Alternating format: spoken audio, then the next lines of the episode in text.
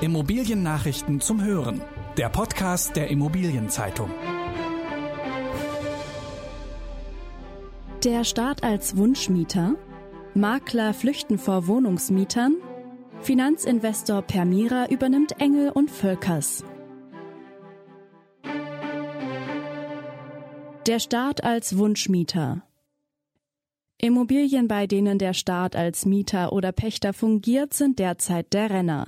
Zwar haben Versicherer, Versorgungswerke und Pensionsfonds immer schon als eher risikoscheu bei Investitionen gegolten, seit Ausbruch der Corona-Pandemie hat der Faktor Sicherheit aber auch bei anderen Anlegern einen größeren Stellenwert bekommen.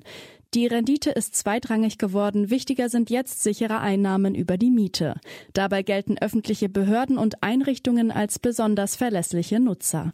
Schließlich kann der Staat kaum pleite gehen, dessen Bonität ist hoch, die Verträge laufen oft über 20 Jahre und die Beamten verlängern lieber, als dass sie sich etwas Neues suchen.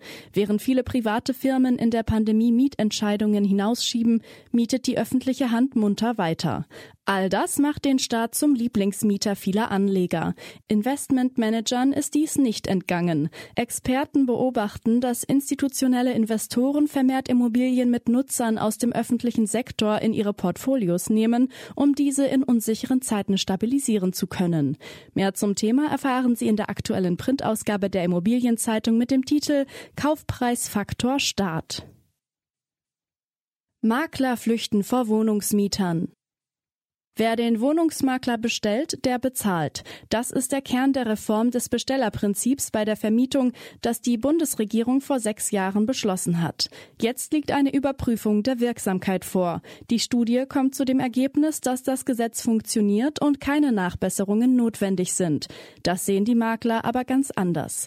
Christian Osthus vom Branchenverband IVD kritisiert, dass es für Mieter schwerer geworden ist, auf angespannten Märkten eine bezahlbare Wohnung zu finden. Das liegt daran, dass sich viele Makler aus der Wohnungsvermietung zurückgezogen haben. Vor allem Mieteranfragen gehen sie aus dem Weg. Der Aufwand und das Risiko des Courtageausfalls sind ihnen zu groß. Deshalb hat sich knapp die Hälfte der Wohnungsvermittler in Deutschland auf den Verkauf von Immobilien verlagert.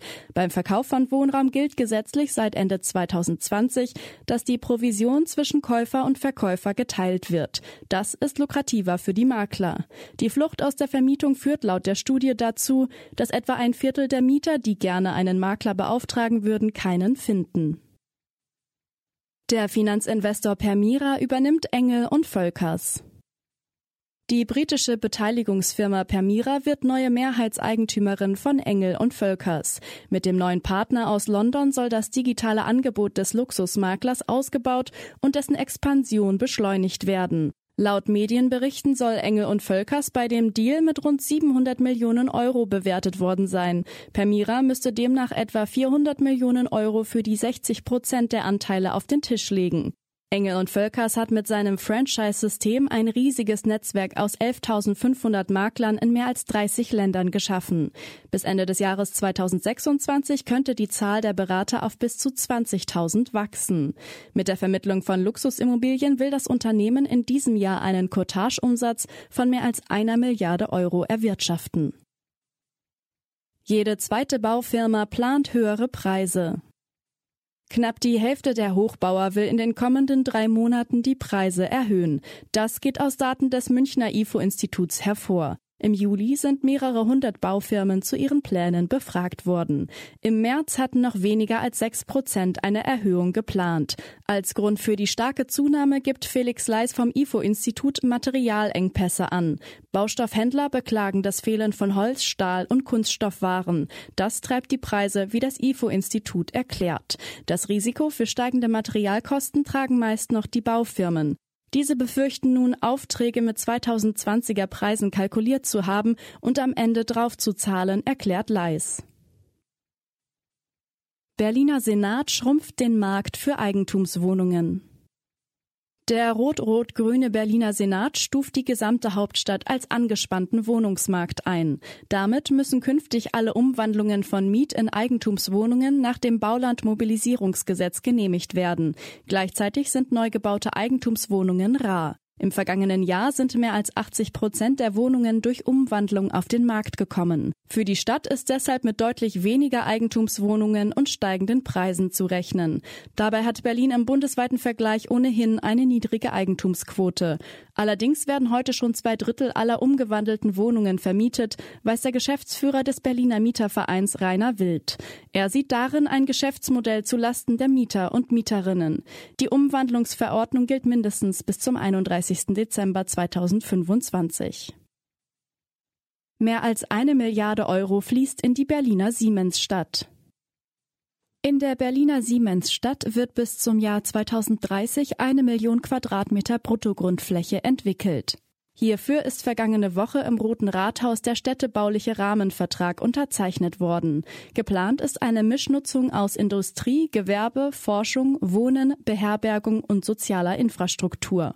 Allein 2700 Wohnungen sollen entstehen, sowie soziale und kulturelle Einrichtungen. Außerdem ist der CO2-neutrale Betrieb der Siemensbahn bis 2029 vorgesehen. Die Hälfte der geschätzten 1,2 Milliarden Euro investiert die Stadt Berlin. Begleitet wird das Projekt durch ein baukulturelles Gremium zur Überprüfung der architektonischen Qualität und ein Konzept zur Bürgerbeteiligung. Den Wettbewerb um die Realisierung der Siemensstadt hat Ende 2020 das Berliner Architekturbüro Robert Neun gewonnen.